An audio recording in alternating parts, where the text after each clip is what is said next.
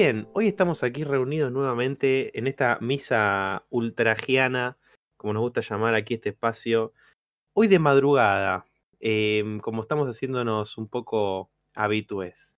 Estoy aquí con la señorita Midi. ¿Cómo estás?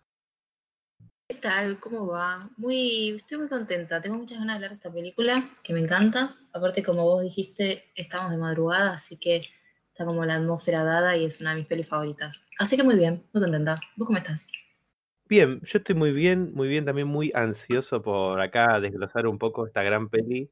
Em, una de esas películas que a mí, empecemos por lo lateral, si querés, y después empezamos a analizarla como, como corresponde. Eh, Dale. la, la primera vez que la vi, Sí, me acuerdo que dije es una genialidad, me encantó, me gustó, memorable, tiene un montón de palabras muy lindas. Y dije es un 10, o sea, no es que no me gustó, o sea, nunca la película no me gustó.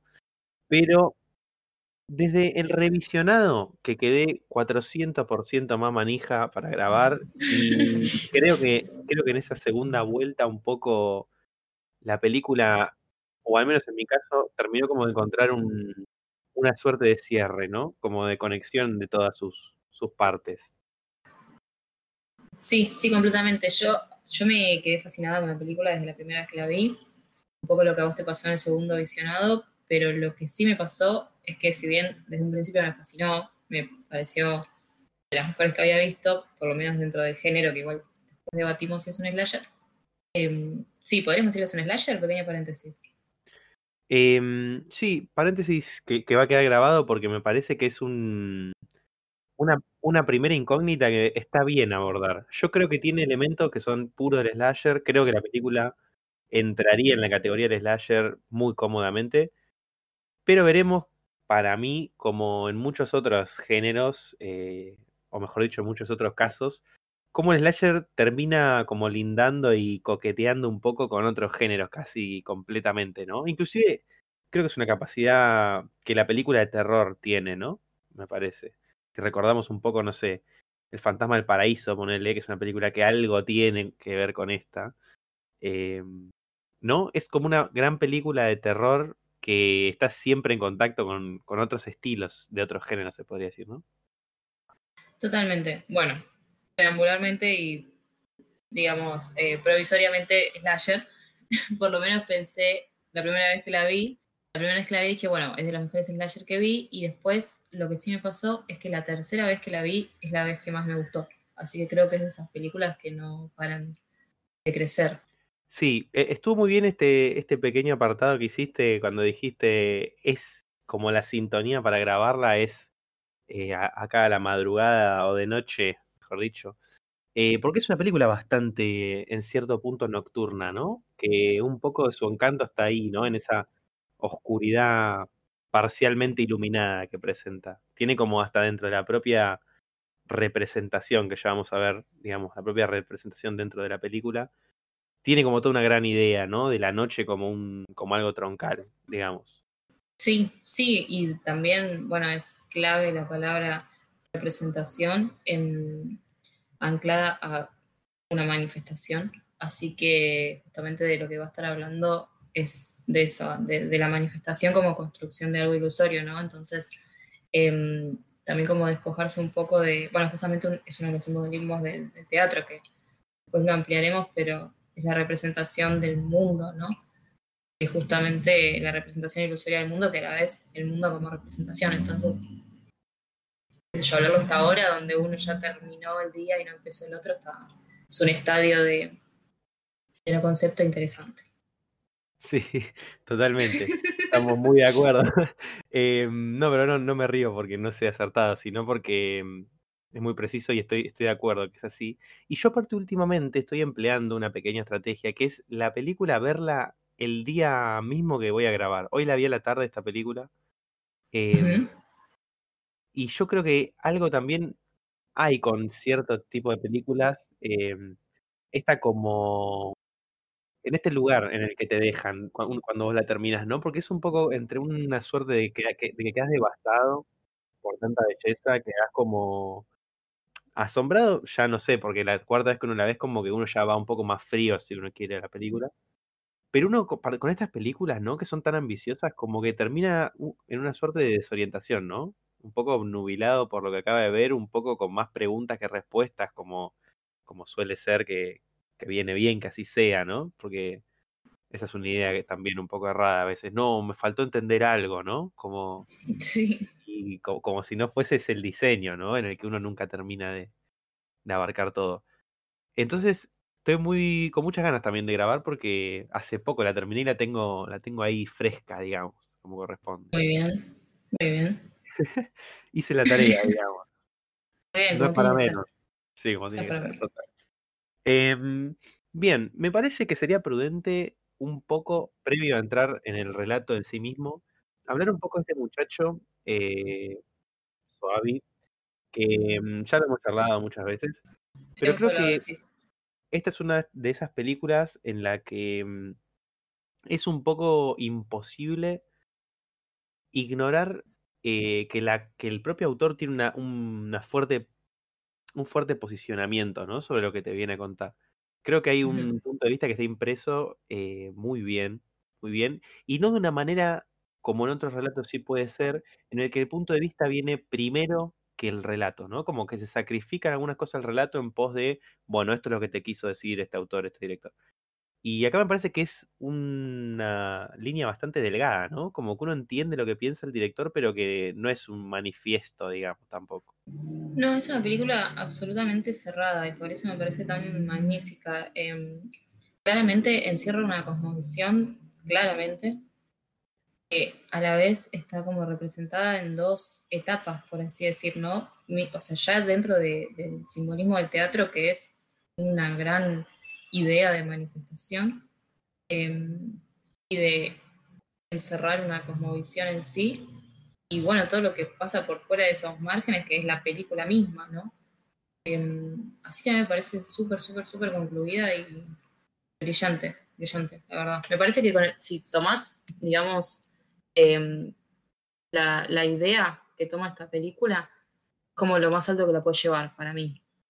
Sí, total. Es como que casi es una de esas películas que te presentan dentro de la propia diégesis, dentro del propio relato, ¿no? Como el manual de instrucciones de cómo debe ser seguida, ¿no? Una de las estrategias que estas grandes películas eh, suelen a veces promover, ¿no? Se me viene a la cabeza ponerle Stendhal, síndrome Stendhal, que es una película que encierra en, en sus propias reglas, en la presentación de su propio sistema, casi como un manual, ¿no? De, bueno, vos me tenés que leer por acá. Y un poco creo que a esta película le termina pasando eso, ¿no? Eh, no lo digo como un defecto, sino como todo lo contrario. Ah, está hasta tal punto bien organizada y, y bien construido cada detalle que uno casi que termina siendo un espectador sin mucho para hacer, ¿no? Como que es conducido eh, de una manera magistral creo yo. Creo que es muy habilidosa hasta con eso, ¿no? Hasta con el lugar que, te deja vos. Total.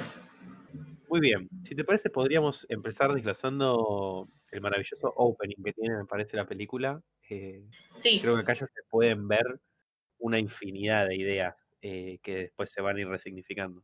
Sí, antes podemos hacer como un pequeño preámbulo de primera historia base-base, digamos, de lo que trata la película, que igual yo, uno da por supuesto que la gente que viene acá la vio, la gracia, pero si querés, en está Bien, está bien, como, como para pasar en limpio.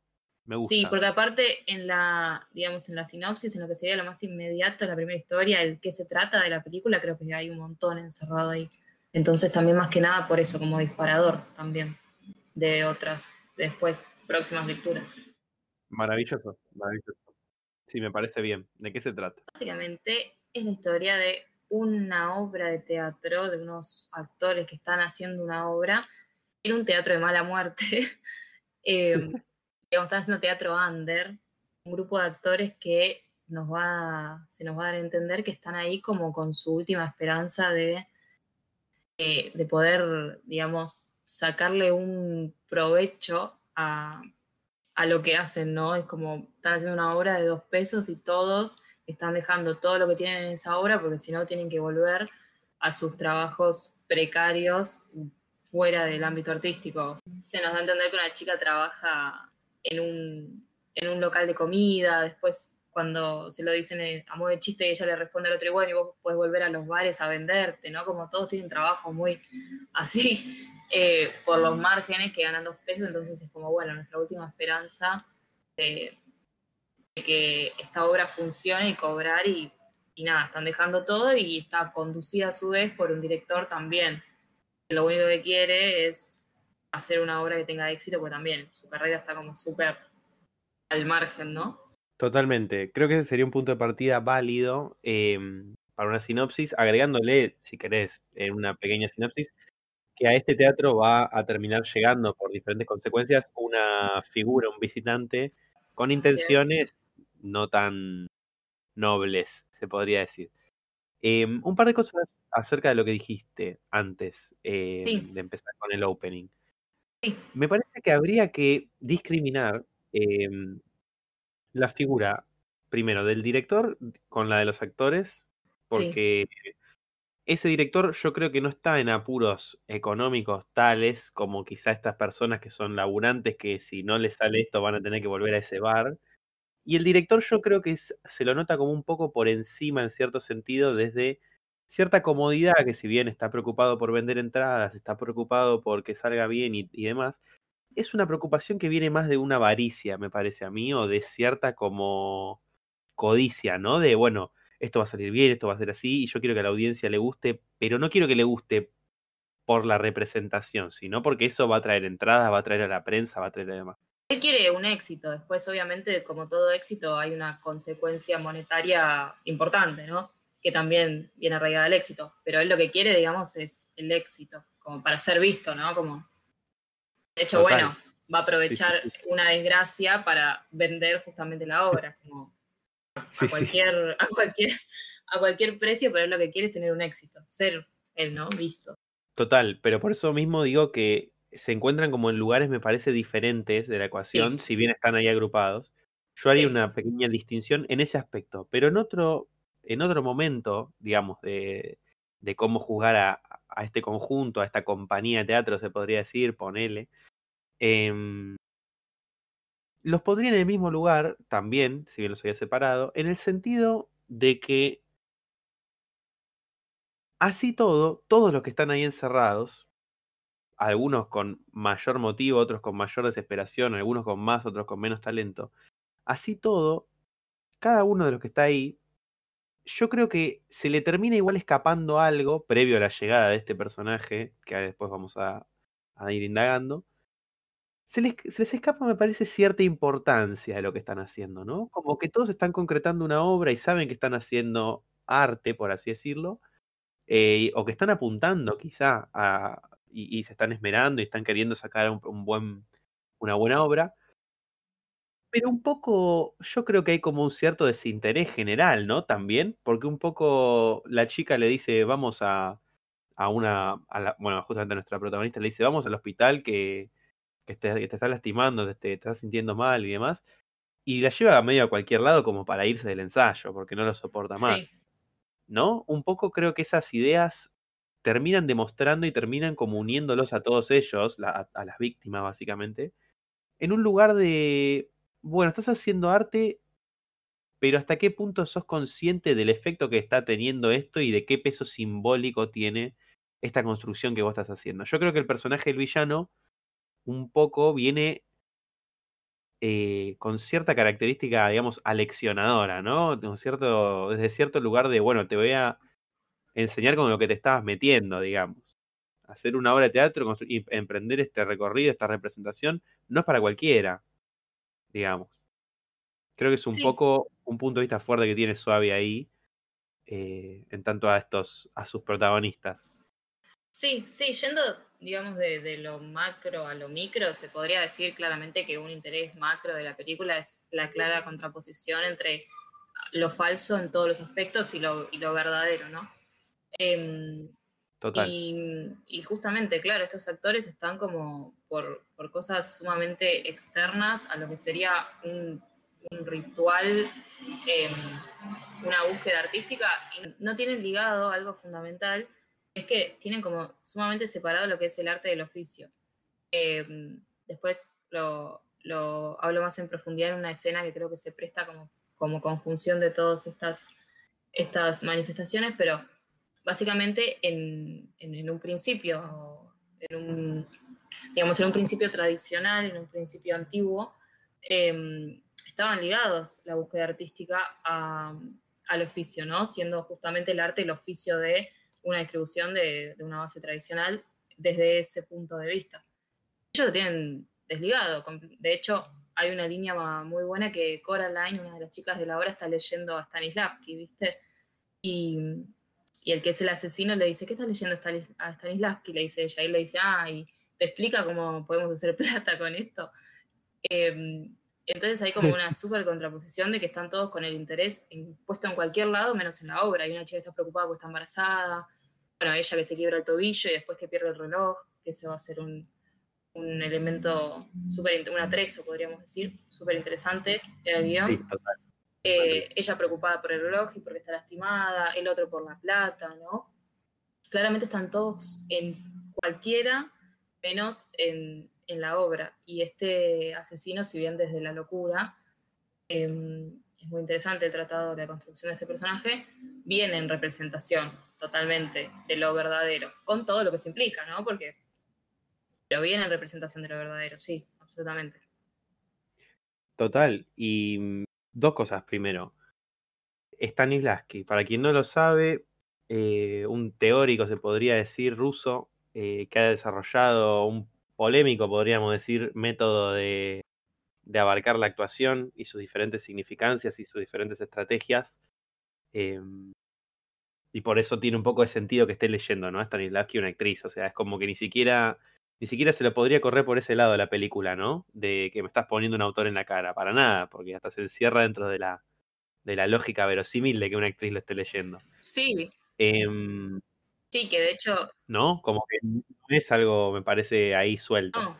No, de hecho la teoría de Stanislavski, si bien hubo un montón de después teorías que contrapuestas, em, que uno puede estar más o menos de acuerdo, em, fue la principal como teoría o de las primeras en construir una teoría de actuación, ¿no? Con la memoria emotiva y todas las cosas que seguro uno las conoce de nombres sueltas y bueno, todas tienen un principio en Stanislavski. Em, así que claro, es como el principal de, la teoría del teatro. Total, ni hablar.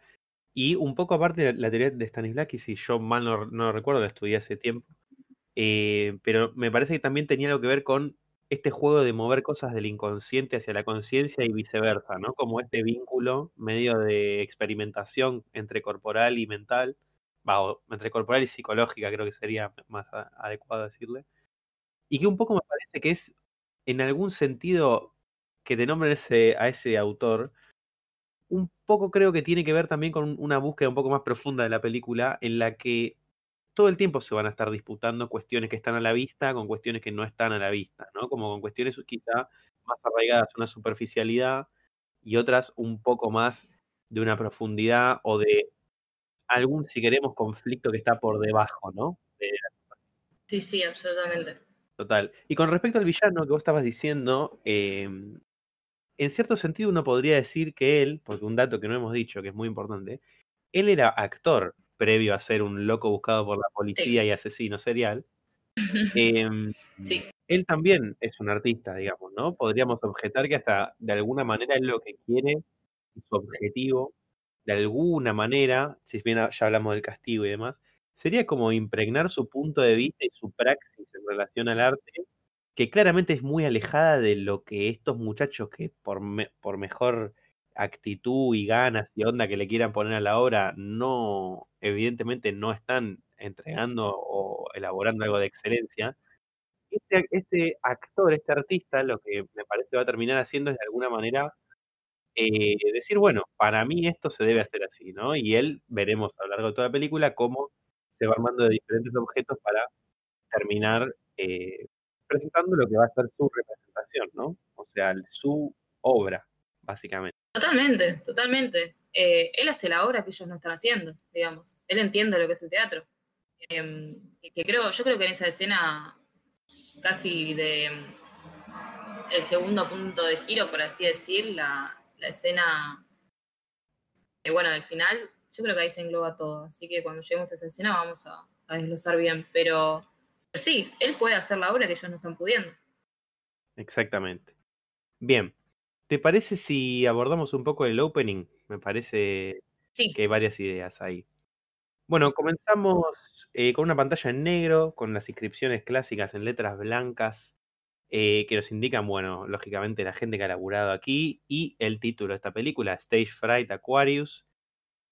¿Lo dijimos? Si no lo dijimos, nos merecemos, no sé, una cagada trompada. Creo que no lo dijimos hasta acá. ¿De qué estábamos hablando? no dijimos, no, bueno, estaba en el título igual, pero sí, muy, No nos puede pasar esto. Bueno, muy, no, no quiero sacar un pequeño expediente reciente nuestro de otra cosa que nos olvidamos porque sabes que no. ay, por favor. Pero bueno, no, basta. Eh, Estamos dispersos, Estamos dispersos. dispersos, no puede ser pues, esto, sí. y es nuestro, nuestro último tiempo de vacaciones, y después no sé, vamos a tener que estar más disciplinados. Eh, capaz esto sale en mayo y la gente dice, ¿cómo están de vacaciones en mayo estos ñoquis? Bueno, eh, No, no, estamos grabando antes. sí, sí, sí. Bien, en este opening escuchamos, previo a la llegada de una, ima- de una primera imagen, digamos, eh, objetos moviéndose, algún que otro eh, rasqueteo, un ruido medio que no se identifica, pero uno de esos sonidos, lógicamente sí se va a identificar, que es el del maullido de un gato, ¿no?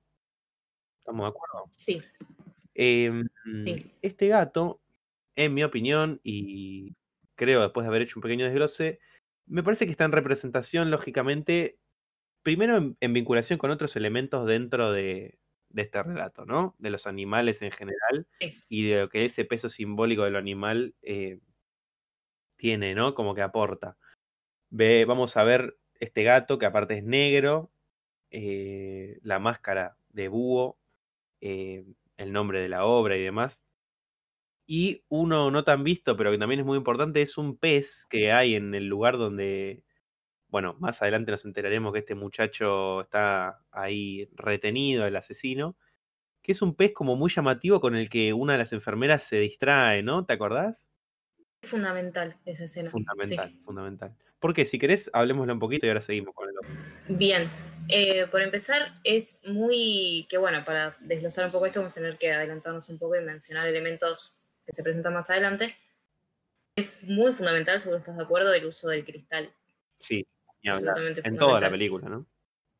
En toda la película y principalmente como representación justamente de la autoconciencia de la pantalla, ¿no? En- que es como, bueno, en seguimiento de, esto, de, la- de esta herencia teatral que tiene la pantalla. Bueno, ni hablar de la figura del director, pero eso en su momento lo desglosamos. Pero sí los cristales tienen un punto fundamental y una, una escena que es clave, ya que la mencionabas, que está un poquito más adelante del opening, es justamente cuando esta enfermera lo alimenta a ese pez. Un zoom, un zoom out, no, un zoom in, Sí. como un reencuadre, que queda en cuadro, digamos, es un plano de la cámara a través del cristal, o sea, dentro de la pecera, y del otro lado de la pecera se ve el, el cartelito que nos señala el nombre de, de la enfermera, que esta enfermera se llama, eh, lo tengo anotado, Sheila Goldenberg. Y es muy importante el nombre porque después, si uno ve los títulos al final de la película, dice nurse, o sea, enfermera, Sheila, ¿no? y esta mujer es una guionista de películas de terror y es la dialoguista de esta película. Ah, bueno. Entonces, absolutamente. Entonces, si después eh, va a haber una escena que va a reivindicar la figura del director mediante un cristal, lo hablamos en su momento, esta escena está reivindicando la figura del, de- del guionista, ¿no? Como justamente que está haciendo, está alimentando lo animal que está adentro de una gran pantalla, de un gran, eh, bueno, de una pecera que si uno quiere lo compara a un escenario, es decir, a una representación que encierra eh, a una horizontalidad, mejor dicho, que encierra una representación. brutal esta observación que haces. eh, aparte, por, por esto mismo que decís, ¿no? Como que hasta dentro de esa pecera hay elementos que para esos peces que están ahí, o para ese pez más bien, son como una suerte de, de diseño de producción, ¿no? Como, como sería de la escenografía del teatro después. Ahí hay como un, como un montecito, como un volcancito, no sé qué más hay, pero viste, típicas cosas de pecera. Eh, así es como una, así como un, una gran, gran burbuja de representaciones y lugarcitos de, en los que se desarrolla acción dentro de otros, ¿no? Es, es una gran idea. Total. Em, ni hablar. Y en cuanto al animal, bueno, esto que veníamos diciendo en cierto sentido, con la elección, ¿no? De, de, estos, de estos animales. Eh, él que se va a poner esa máscara, bueno, en esa máscara lo predominante van a ser esos ojos, ¿no? Y justamente estamos hablando de un tipo que es quien va a componer una obra eh, y el primer elemento, primer, digamos, sí, bueno, lo, lo primero básicamente eh, a la hora de la creación o, o, algo fundamental, digamos, que uno no podría saltarse es el punto de vista que un autor tiene que tener sobre lo que está haciendo, ¿no? Eh, y ni hablar de, bueno, lo que implica la mirada en sí en esta película, ¿no? Como todo lo que se termina relacionando a eso. Y después el gato, ¿no? El gato, que aparte es un gato negro, como dijimos, pero el gato siendo también un simbólicamente, digamos, un animal que a lo largo de todas las civilizaciones ha tenido en algún u otro lugar cierta cierto lugar cercano a, diferentes creencias y diferentes culturas, por ejemplo los egipcios que los veneraban y demás. Eh, por lo que creo que no es un, un, animal cualquiera, ¿no? Yo creo que también está puesto en representación de cierto eh, lazo que la película quiere construir con lo que no es lo moderno, digamos, lo que no es estar acá para conseguir dinero, que es lo que todo este grupo de actores quiere hacer. Y si recordamos, ¿no? Un animal antiguo con, con digamos, connotaciones sagradas y demás, eh, creo que tampoco es aleatoria, digamos, esa elección. No, absolutamente para nada. De hecho, bueno, el nombre, ¿no? Eh, uno podría decir es un poco eh, subrayado, pero para nada, porque parece justamente una obviedad, pues se llama Lucifer, recordemos el gatito. No, claro. Eh, y para mí no es, o sea, es eso tan obvio que por obvio no se ve. Para mí pasa exactamente eso con el gato, porque de vuelta, estoy, estoy pateando todas las cosas, parece cero, porque creo que engloba todo, pero para mí hay una gran significancia en, la escena cuando el asesino finalmente los mata a todos y hace esa gran puesta en escena, hace esa obra. Eh, y el gato se sienta encima de él, ¿no? Y el gato justamente por, por esto que decís vos, por su connotación sagrada, porque es negro, y bueno, el gato negro relacionado a lo, a lo diabólico y encima se llama Lucifer, y él que se lo sienta encima al gato y se lo queda acariciando, y si bien él es un búho, hay una suerte, una gran predominancia de sus, plumas, ¿no? Que de hecho, bueno, plumas blancas, ¿no? Y ya que hablábamos del opening, a ella en un principio se le cae una pluma blanca eh, antes de que aparezca este asesino que es de, bueno, de la máscara de, que tiene el actor de verdad. Eh, y que uno dice, bueno, es porque es un búho, pero también las, las plumas blancas ligadas a lo angelical. Entonces, creo que, que, ahí está esa conjunción de este asesino y la, las plumas blancas relacionadas con angelical y la conjunción con este gato Lucifer. Aparte se queda súper manso con él y no se quedaba con nadie. ¿viste? Exacto, es una gran idea. Y de alguna manera también podríamos decir como que estos tres animales que se presentan, eh, todos cumplen como una suerte, eh, algunos, digamos, de un rol más simbólico y otros de un lugar más eh, del propio desarrollo argumental, pero todos cumplen como una suerte de rol, creo que irreemplazable, en lo que termina siendo el recorrido de este artista para terminar plasmando su obra, ¿no? Porque uno, si entiende, digamos, el, la fuerza destinal, digamos, que, que, se puede presentar en un guion, hay un montón de cosas que uno puede decir, bueno, podría sal haberle salido mal a este muchacho y no podría haber terminado plasmando su obra, qué sé yo. Pero lo termina haciendo, ¿no? Uh -huh. De alguna u otra manera. Entonces, uno lo que tiene que hacer ahí es decir, bueno, mediante qué herramientas este, este personaje, este villano, termina accediendo a esto. Bueno, las herramientas son estas, ¿no? Ese pez que termina distrayendo a esta enfermera, eh, con toda la connotación que vos trajiste, que está muy bien. Y me parece que el gato también tiene algo como del ojo que está ahí antes del villano, ¿no? Casi como que uno podría decir que este villano sabe que estos tipos hacen cualquiera porque de algún lugar trae esa información. Y vemos, como decís vos, que con ese gato y ese búho, digamos, eh, hay un vínculo cercano. Claramente no estoy diciendo que le susurró al oído el gato, che, estos tipos son unos, no están haciendo nada, no estoy diciendo eso. Pero digo, de alguna manera lo animal ya estaba ahí, no solo antes de que llegue el asesino, sino antes de que se presente la primera imagen, digamos, ¿no? Porque el maullido está primero. Sí, absolutamente. Bien, acá se da como una suerte de ese comienzo de memorable de Blowout, ¿recordás? En el que de alguna manera se nos exhibe esta representación sin que nosotros sepamos que es una representación dentro del propio relato. Pero acá no hay ninguna pantalla que se rompa, ¿no? Sino como que nos enteramos que todo esto estaba sucediendo arriba de un escenario. Quizá como este film diciendo, bueno, el enfoque, si bien es un juego de autoconciencia muy grande, lo que vamos a discutir acá es arriba y abajo del escenario, no adentro y afuera de la pantalla. En parte, porque después, lógicamente, como dijimos, el peso de los cristales es fundamental. Pero se propone como esta primera diferenciación temática, ¿no? Los que están arriba del escenario, los que están abajo y lo que sucede en ese escenario en comparación a lo que tendría que suceder. Porque vemos que al toque el director dice, vos te quiero más atrevida, vos hiciste todo mal, vos así. Y de alguna manera el director termina consiguiendo, aunque no por los medios que él quiere, que eso cambie, porque lo que va a terminar estando arriba del escenario es algo bastante opuesto, digamos, a lo que se busca en un principio. Sí, y también esta gran contraposición de adentros y de afueras, ¿no? Como bueno, arriba del escenario, por decir adentro de una representación, y afuera, o sea, abajo del escenario y adentro del teatro, eh, o bueno, de ese galpón donde están haciendo el teatro, y eh, afuera del teatro. Es lindo ese teatro, ¿cómo? ¿Qué pasa? Sí, Sí, obvio, bancamos teatro. Sí, sí, obvio. Siempre. Pero los adentros y los afueras, ¿no? Que de hecho el modo que él tiene para entrar es matar a alguien que no forma parte de ese adentro, tanto del espacio literalmente adentro como adentro de la obra, porque él mata a una, a una vestuarista, que se nos señala rápidamente que eh, ya no formaba parte de la obra. Y él dice, bueno, digamos que formaba parte, ¿no? Que era una vestuarista, sí vende todas las entradas esta obra, ¿no?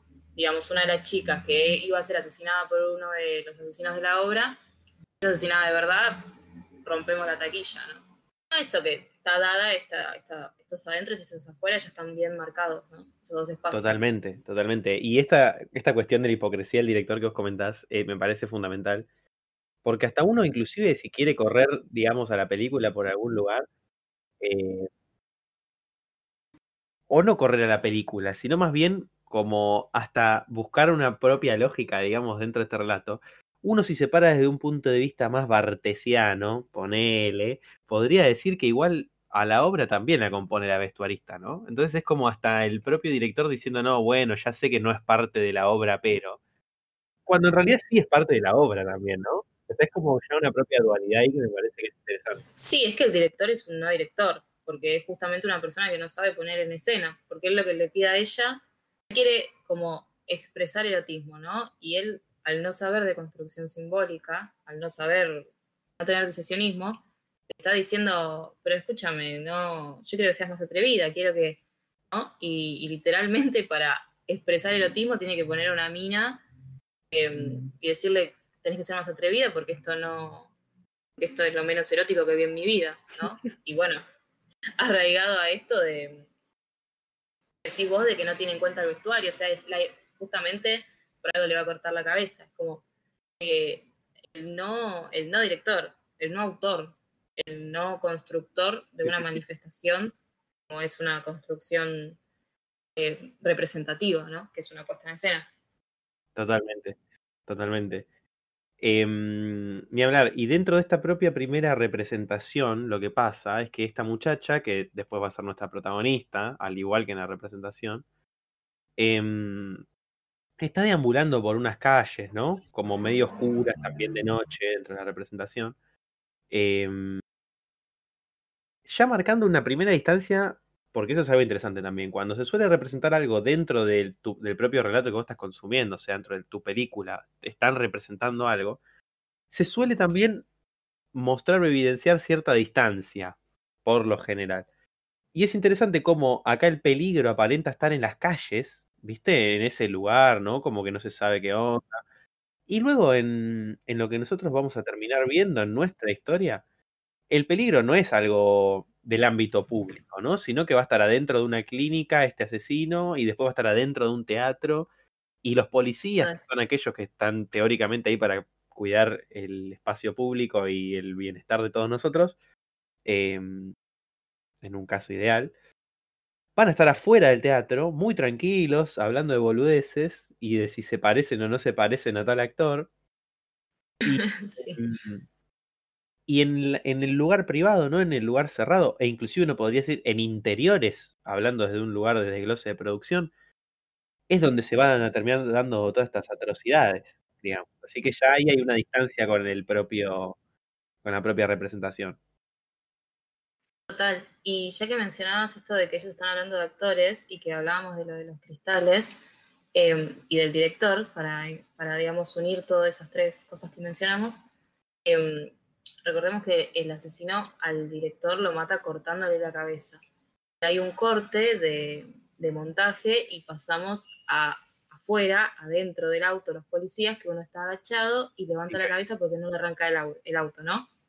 El otro sale del auto y empieza del lado de afuera y ellos dos separados por el cristal, que es el vidrio del auto, empieza a dirigir, ¿no? Que es como, bueno, una super autoconciencia del cine si hablábamos de la guionista, que es la enfermera que está alimentando y construyendo esta pecera, este hombre en el cristal del auto que, le está, que lo está dirigiendo. Y estos dos policías que hacían este gran chiste de yo me parezco a, Marlon Brando, la otra dice yo me parezco, no me acuerdo con quién se comparaba. No sé si era Paul Newman o algún así. Paul Newman. No me acuerdo. Justamente, ¿no? Sí, sí. Paul Newman era. Eh, dos actores de cine, justamente. Por estas cosas es, digamos, por lo que yo decía al principio, que es como una película, digamos, eh, muy abarcativa, ¿no? Como que en una pequeña línea ya te regala o ya libera de alguna manera eh, tantas cosas, ¿no? Porque ya es la representación, el juego del director, los cristales, la diferencia del cine y el teatro, la diferencia del afuera y el adentro, ¿no? En, un, en dos policías hablando de boludeces, aparentemente. Que eso es un poco, yo creo, lo lindo que a veces tiene el slasher también, ¿no? Que no nos vamos a meter creo yo, o sea, no ser que quieras, en el fino de que un género, si le hace bien o no a la construcción cinematográfica, la división de géneros, si son tan útiles y un millón de debates que podríamos dar en otro momento.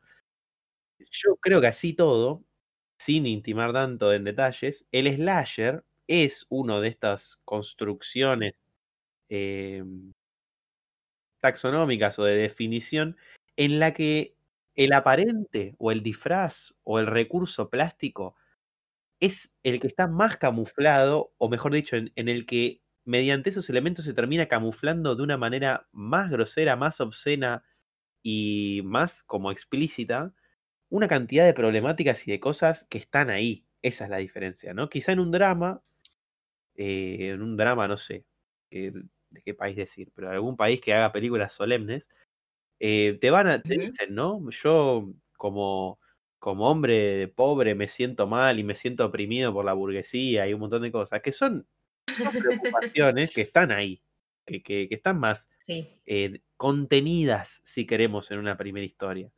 Em, en cambio, en el slasher uno piensa que está viendo, ¿no? Un festival de sangre, vísceras, em, pechos y cabelleras, y después termina, ¿no? en, ese gran juego, en esa gran justamente representación, se terminan encerrando tantas cosas eh, que bueno, basta con ir a Masacre en Texas, ¿no? Uno de los orígenes del detalle quizá, para ver esto, ¿no? Bueno, sí, el loco de la motosierra, el loco de la motosierra, pero ¿en pos de qué está este hombre, no? ¿Qué, qué es lo que tiene ese hombre en vinculación a su forma de matar? ¿Por qué como un carnicero? Y tantas cosas. Bueno, las mismas preguntas son, me parece acá, eh, más que válidas y necesarias.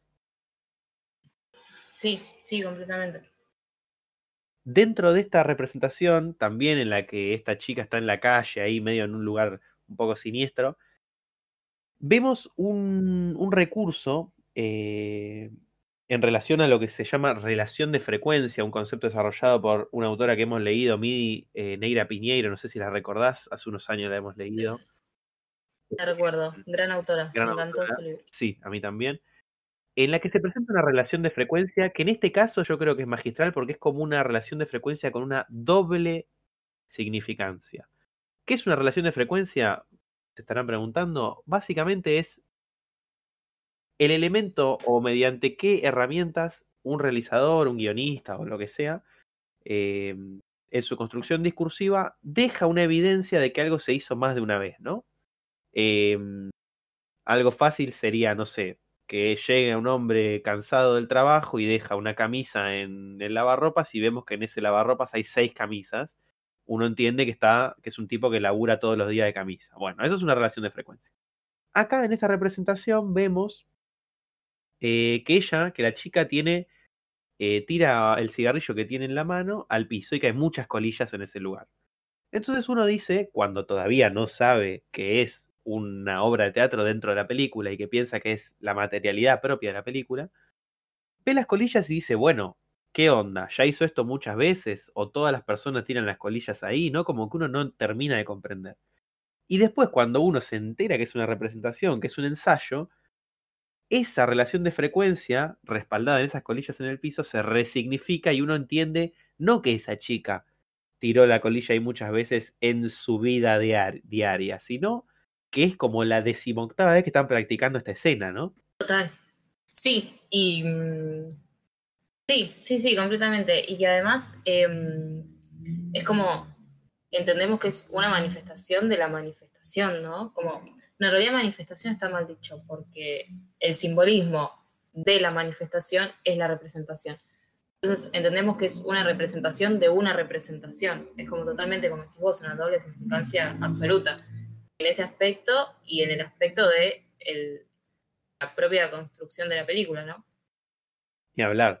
Y sin olvidar que ella está prendiendo un cigarrillo y al final lo que se va a prender fuego en ese escenario va a ser otra cosa, ¿no? O sea, va a ser el propio autor al lado de su obra, digamos, cuando luego incendian a este... Estamos hablando con spoiler, ¿no? No hacía falta ni aclararlo. Pero cuando prendan, cuando prendan fuego a este muchacho, em, a este caballero, mejor dicho, van a... Él va a morir también ahí en el escenario al lado de esas colillas, ¿no? Uno entendería. cual. Em, así que también es de alguna manera un poco cíclico, creo. Sí, y que ya cae una pluma, ¿no? A ella se le cae una pluma por la cara, en, ya en la primera escena, de la máscara del asesino, y después se le va a caer una pluma. Em, cuando se desmaya corriendo del asesino verdadero, y después toda la obra del asesino va a estar llena de, plumas, como bueno, el, digamos, la, la marca, por así decirlo, de una forma media, media bruta, eh, autoral, ¿no? Sí, sí, sí, sí, ni hablar. Otra gran idea que me parece que se encierra en este comienzo, digamos, desde la dirección de Soavi, eh, que espero estar pronunciándolo bien, este muchacho, em, es cómo él emplea como un lenguaje, entendemos lenguaje a movimientos de cámara, sonidos, eh, tipos de plano, tipos de foco y demás, eh, emplea como un lenguaje adaptado al momento discursivo que te está presentando, ¿no? Algo parecido a lo que le sale muy bien a puedes hacer, salvando las millones de diferencias que puede haber entre uno y el otro. Eh, por ejemplo, en Other Side of, the Wind, gran película, eh, que vemos cómo Orson ahí hace, dentro de la representación, emplea un tipo de forma de filmar, ¿sí? Como casi, casi hasta de alguna manera duplica su, su técnica, ¿no? Porque él te filma la película como te la quiere filmar y después te filma la representación de otra manera, casi como si estuviese jugando a ser dos directores a la vez. Bueno, demencial. Y Suave acá un poco me parece que hace lo mismo, ¿no? No, me parece que no encara todo lo que pasa después de ese ensayo de la misma manera que te encara ese opening. Lo vemos, por ejemplo, en este momento que ella queda como la cara en un primerísimo primer plano y se le aparecen como unas manos de atrás con una música medio estrepitosa, que si bien la película es así de ágil y es así de cambiante, ¿no? Casi como que este opening se siente como un poco ridículo como está a veces filmado, ¿no? Como un poco exagerado, un poco los movimientos muy acentuados. Eh, todo como muy llevado al 100, falsamente. Sí. Y luego la película, no te digo que se va a moderar, porque es un festival de planos y de sangre hermoso, pero sí va, va a abordar estas cosas desde otro lugar, me parece a mí. Así que esa como ese juego me parece a mí que viene a proponer mucho, ¿no? Y que creo que no es algo fácil disfrazarte de otro director momentáneamente. Por último, también en este opening vemos eh, esto que ya podemos charlar también después, del director que dice, bueno, queremos que nuestra víctima termine asesinando al, eh, ¿no? Al acosador, al asesino, al villano. Y eso va a vender muchas entradas, dice. Y eso ya es como una primera, como veníamos hablando, ¿no? Como una primera noción, o no noción justamente, eh, de lo que eso implica, ¿no? Asesinar a ese animal, desvestirlo como lo hacen ahí en esa primera representación, desnudarlo, manosearlo, casi como este, este gran peso trágico, ¿no? De que uno no sabe con lo que se está metiendo, casi como que la película te dice, vos en tu representación, sí, está bien, el animal desvestilo, desnudalo, asesinalo, hacerlo quedar en ridículo, que después todo eso va a volver y de otro modo, casi como un con eso no se jode, que te dice Suavi. Sí, sí, total. Bien, podemos empezar ya por la seguidilla de, digamos, cuando ella una vez que está adentro, que puede entrar por este vínculo que es em, esta muchacha que lo conduce literalmente em, y que es el personaje que sirve para que él entre desde afuera desde adentro em, y adentro de la obra, empieza esta seguidilla de asesinatos que todas tienen una significancia que podemos desglosar algunas brevemente, otras más en detalle, pero una vez, digamos que deciden seguir con esta obra porque él da un discurso que encierra las necesidades dramáticas y un poco el simbolismo de que estos actores están apostando todo a eso, dice como nos vamos a quedar acá toda la noche y vamos a hacer la obra porque yo necesito un éxito y ustedes también, ¿no? Pues son todos unos actores fracasados em, y que la última esperanza que tienen es que esta obra sea un éxito, así que nos vamos a quedar. Y, y con ese causante, digamos, con esa necesidad dramática, es que esta obra continúa y acá empiezan los problemas porque el asesino está adentro, ¿no? Em, y vamos a pasar a esa escena que es muy clave de esta Cenicienta que este pseudo director, el director de, del teatro, quiere construir, que es como una Cenicienta provocadora, ¿no? Que tiene todo un traje con, unas tetas de goma, todo, cualquier cosa. y, y ella va al vestuario y bueno, acá se manifiesta este asesino lo que hace es, em, digamos, deshacerse del que tiene que suplir el, rol de asesino de verdad, de asesino de la obra, perdón, y le roba este traje y ellos no van a saber que es el asesino de verdad. Y acá decía, empiezan estos asesinatos que podemos un poco hablar de, la significancia, algunos más, otros menos, em, pero por empezar, el, productor cuando, se enteran que es el asesino, porque es la primera, tipo el primer asesinato que, hace es en el escenario. Acá, acá me parece que pasa algo en, ese asesinato del escenario. Sí. Que es como algo que ponerle una trivia de IMDB o un. No es la trivia, sino esos, esas como que te marcan los errores de. Acá hay un error. Em, uno podría caer en remarcar eso o podría intentar darle una vuelta y preguntarse por qué sucede, ¿no? Una película que está todo tan bien y que está todo tan pensado y que todo es tan magnífico y que aparte tiene un autor con muchas películas, ¿no? No caer en la soberbia de querer yo decirle, che, vos te equivocaste acá, y desplazar un poco esa idea, ¿no? De que yo que estoy desde mi casa puedo llegar a comprender más de arte que un tipo que es un genio en esta disciplina. Que es lo siguiente, ¿no? Viste que están practicando la escena y el director dice, dale, dale, vos vení eh, al asesino, básicamente, pensando que es el actor normal. Le dice, vení, dale, te toca entrar a escena, te toca entrar a escena. Y él saca un cuchillo, cuando tiene a la otra actriz ahí al lado, un cuchillo de verdad, y el director dice, ¿qué tiene que ver el cuchillo en esta escena?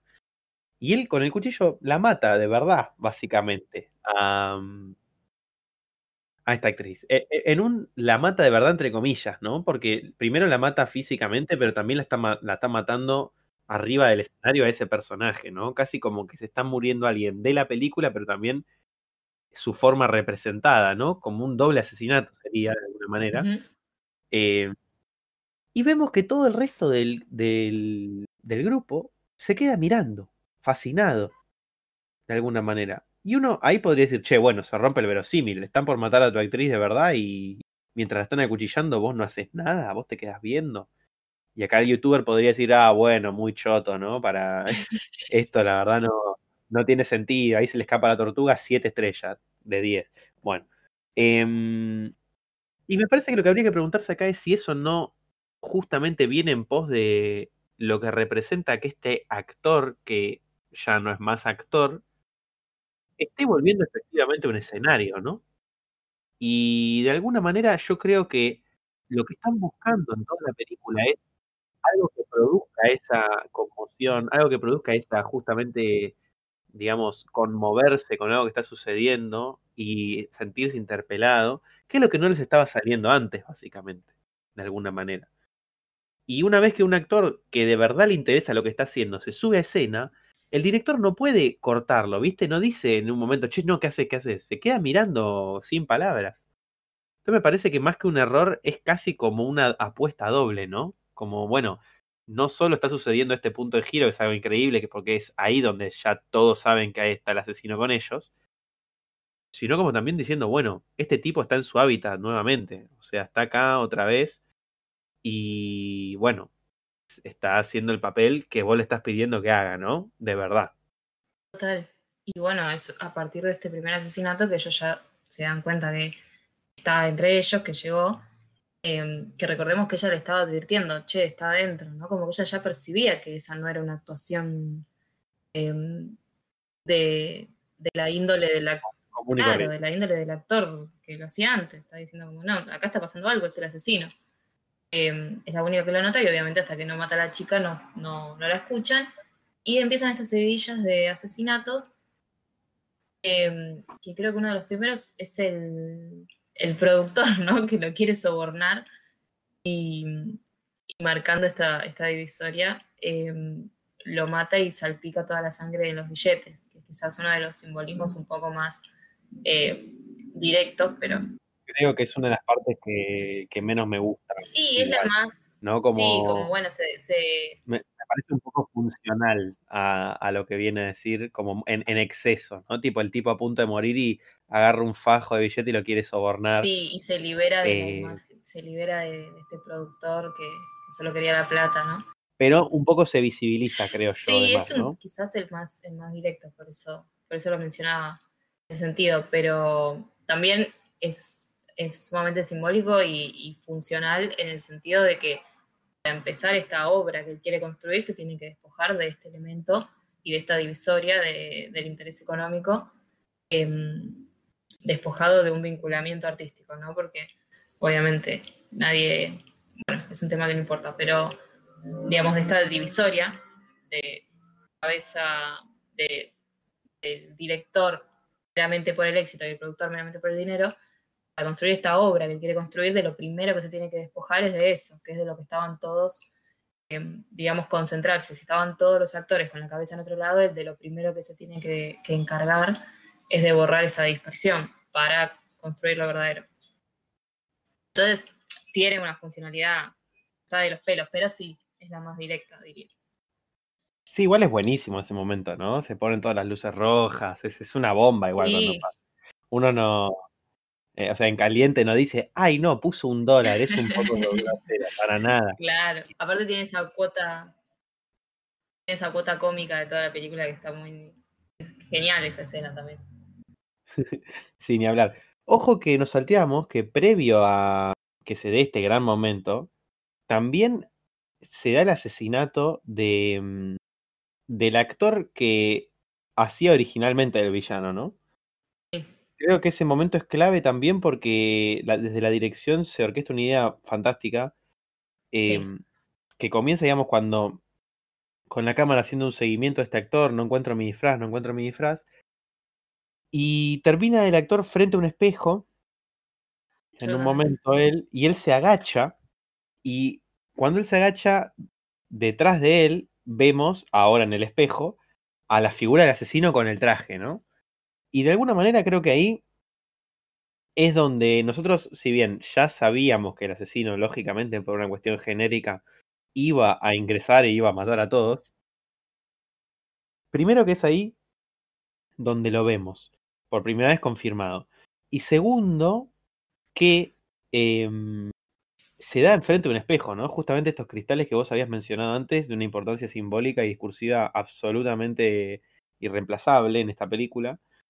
Em, pero también como forjando, digamos, de alguna manera esta, este duplicado, ¿no? El primer, la primera persona que actuó de eso con la que va a terminar actuando de eso justamente, ambos mostrados en el mismo cristal, que como sabemos es una cosa que refleja, ¿no? Duplica.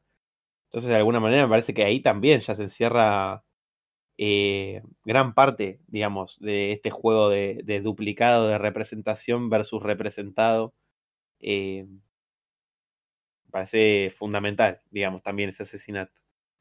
Sí, total, y que lo podríamos enlazar con después del asesinato de este productor, que ellos se refugian en el camarín. Em, es una escena fundamental, me parece súper increíble. a uno, que bueno, ellos se refugian ahí y toda la pared está llena de máscaras, ¿no? Em, y el asesino termina acercándose a ellos y, digamos, amenazando ese lugar de seguridad que tienen, asesinando a uno de los chicos con un, con un taladro, que esa escena es terrible, eh, que lo traspasa por la puerta, ¿te acuerdas? Increíble.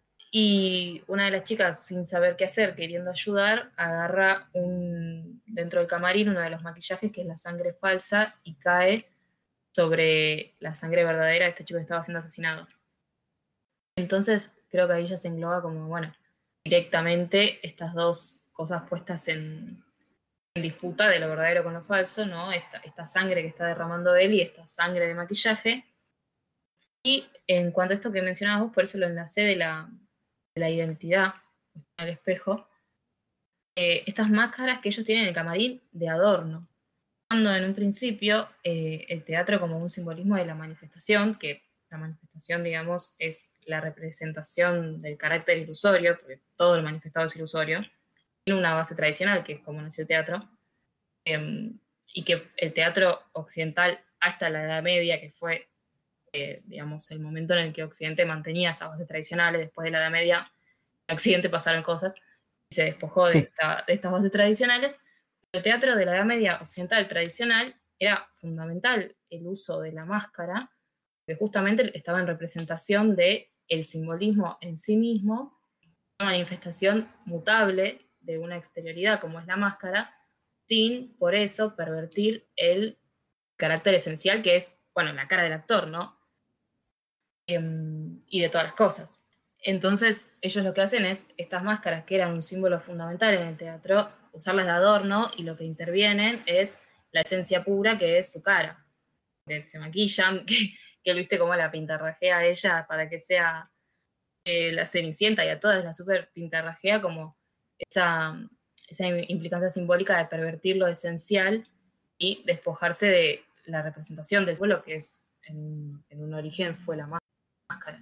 Entonces, nada, me parece fundamental que estén todas las máscaras ahí colgadas y esta conjunción de sangre falsa con sangre verdadera.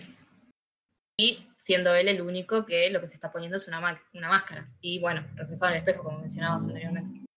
Sí, brillante. Estoy, estoy de acuerdo con, que ahí ya hay una lectura propia del elemento de la máscara eh, por sí solo, em, en, vinculación lógicamente al teatro y demás, pero no como casi acentuando, ¿no? Ese, ese valor que tiene. Primero desde el anonimato, dentro de la primera historia, o sea, lógicamente es importante, pero aparte en... También teniendo en cuenta la herencia, ¿no? Del propio slasher, eh, creo yo, en el que la máscara siempre fue, por algún otro motivo, un, un, factor fundamental. Aquí también relacionado, ¿no? Lógicamente al teatro que, como vos estás marcando.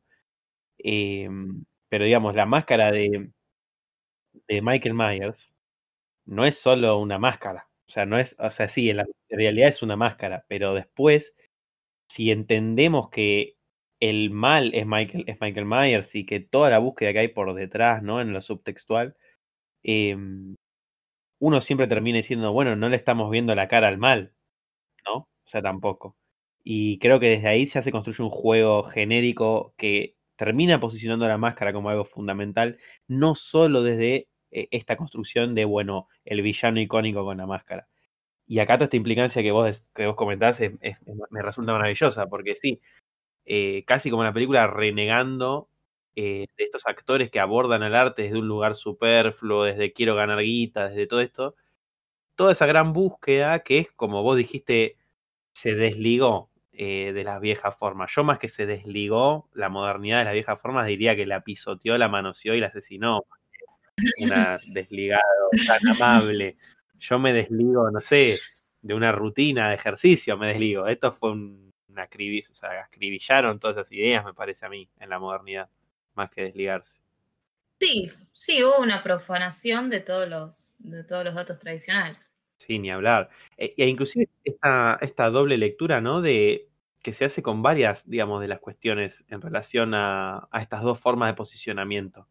En un momento el director, eh, junto al productor, que ya dijimos que muere, pero bueno, previo a que muera, estamos haciendo medio un rompecabezas.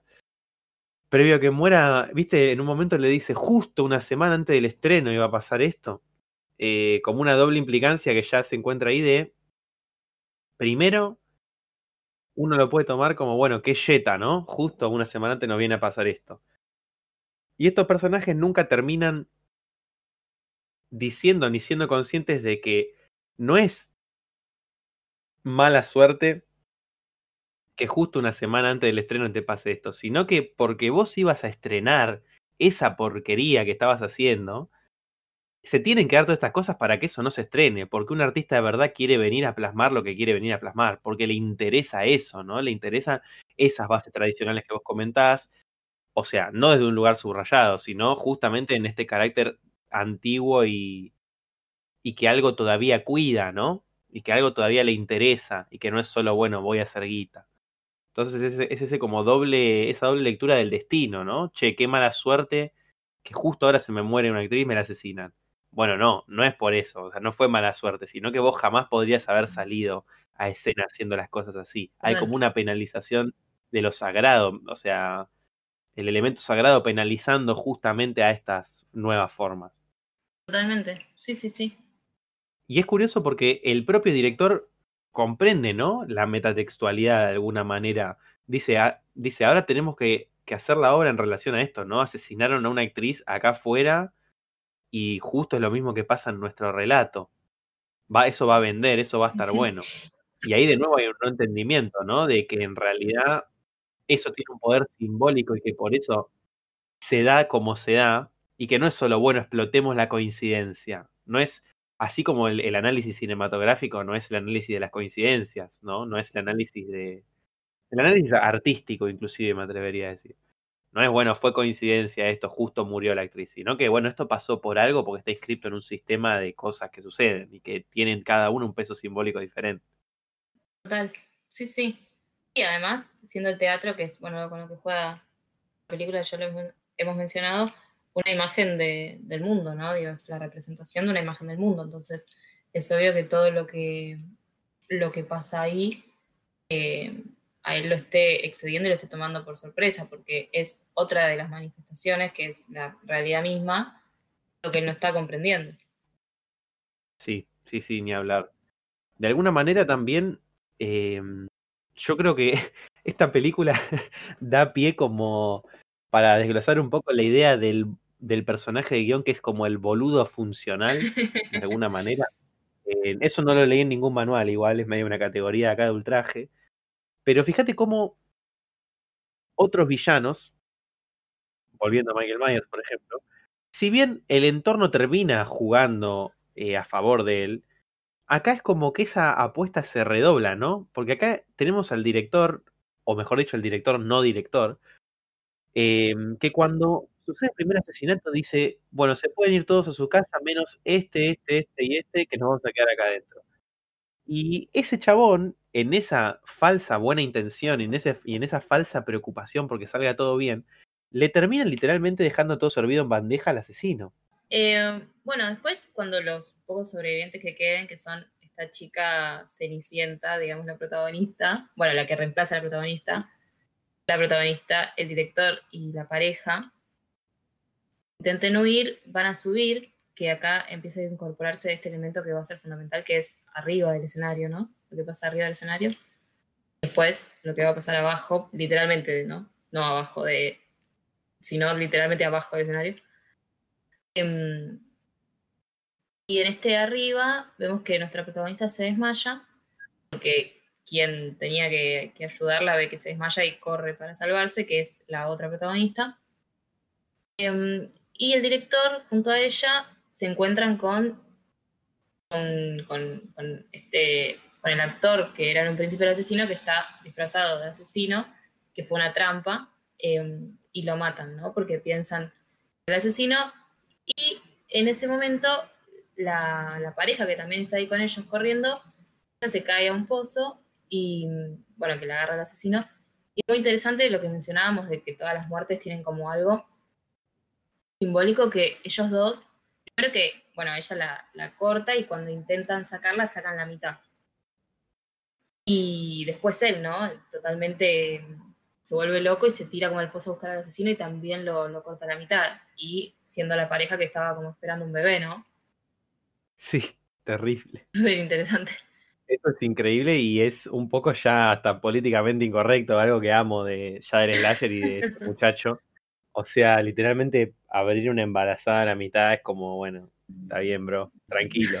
Eh, excelente, sí, total. Y acá aparte también sea como un primer juego duplicado, ¿no? De que hay alguien con la máscara de búho que piensan que es el asesino y lo matan, y después te das cuenta que no era en realidad, que es lo mismo que va a terminar pasando al final, en ese como raconto que hace ella de entre, entre pequeños flashes que tiene, como que le empieza a caer la ficha y demás, que, viste, en, la última escena literalmente, que ella se da cuenta que en realidad no está muerto, justamente el, asesino. Es como, de nuevo, lo mismo pasa, ¿no? Dos veces esa incriminación, esa puesta en escena. Total. Em, bueno, una vez que esta pareja esté muerta, el director y la protagonista van a correr. Nuestra protagonista, la verdadera, está desmayada. Y esta chica disfrazada de Cenicienta, vamos a decirle, y el director van a correr. Bueno, ahí nuestro asesino se encarga de cortarle la cabeza al director, que un poco ya hablamos de esa escena.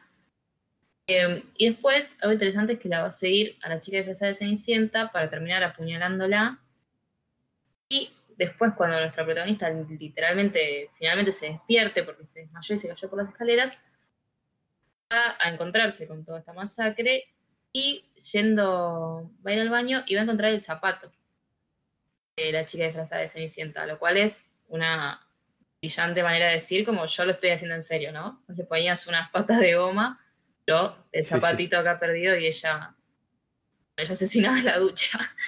Eh, bueno, dejando este, este, indicio de hacerlo verdaderamente.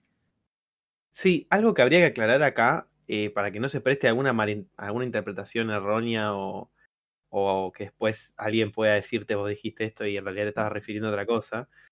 Cuando vos, me parece, intuyo, corregime si me equivoco, te referís a lo verdadero, no solo es un verdadero falso en sentido de realidad ficción, ¿no? Porque no es solo lo verdadero en tanto a lo que pasa versus lo que se actúa, sino en un verdadero que apela a otra cosa, ¿no? A lo verdadero en, sentido de la comprensión verdadera que se puede tener de esta disciplina artística y los fines verdaderos contrapuestos a, a una cosa quizá más superficial, más falsa, por, por ende, como puede ser el rédito, ¿no? Decir, bueno, yo quiero actuar, pero quiero actuar para ganar guita. Que eso es algo que mi opinión y la tuya no, no, no vienen al caso, cada uno podrá tener su, su opinión acerca del actor y demás, pero es, por lo que termina siendo importante es porque Soavi lo pone acá en juego, ¿no? Justamente él termina penalizando a los que toman este camino falso mediante su director, mediante el director que Soavi decide que va a dirigir, o sea, este búho, eh, se va a penalizar justamente lo falso, pero lo falso en ese aspecto, ¿no? No caer en lo falso es lo ficcional nada más, porque si no es como una comprensión un poco unidireccionada de qué es lo falso. No, totalmente. Y de algo que es, digamos, eh, por así decir, que es un poco lo que está proponiendo la película, que es lo que fue el teatro en sus inicios y lo que fue, y lo después en lo que devino el teatro.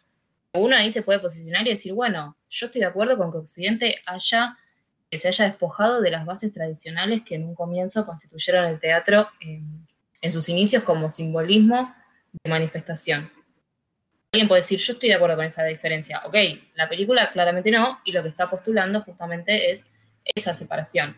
Porque el teatro nació como, ya hemos dicho a lo largo de, la película, de la, del podcast sobre esta película, como em, en un momento donde el arte y el oficio, que es algo muy en disputa en esta película, eran ejes de una misma cosa, que era el arte era el oficio de divulgar bases tradicionales. Por eso la figura de la máscara en el teatro, que era un simbolismo de lo manifestado, exterior, mutable, y lo que permanece, que es el actor atrás de esa, de esa cara, ¿no? De esa máscara, que es inmutable. Y a la vez el teatro como una gran manifestación del mundo. Entonces, eh, tenía una gran predominancia simbólica donde el eje era ese, la manifestación del mundo, la puesta en escena, para esta divulgación de bases tradicionales.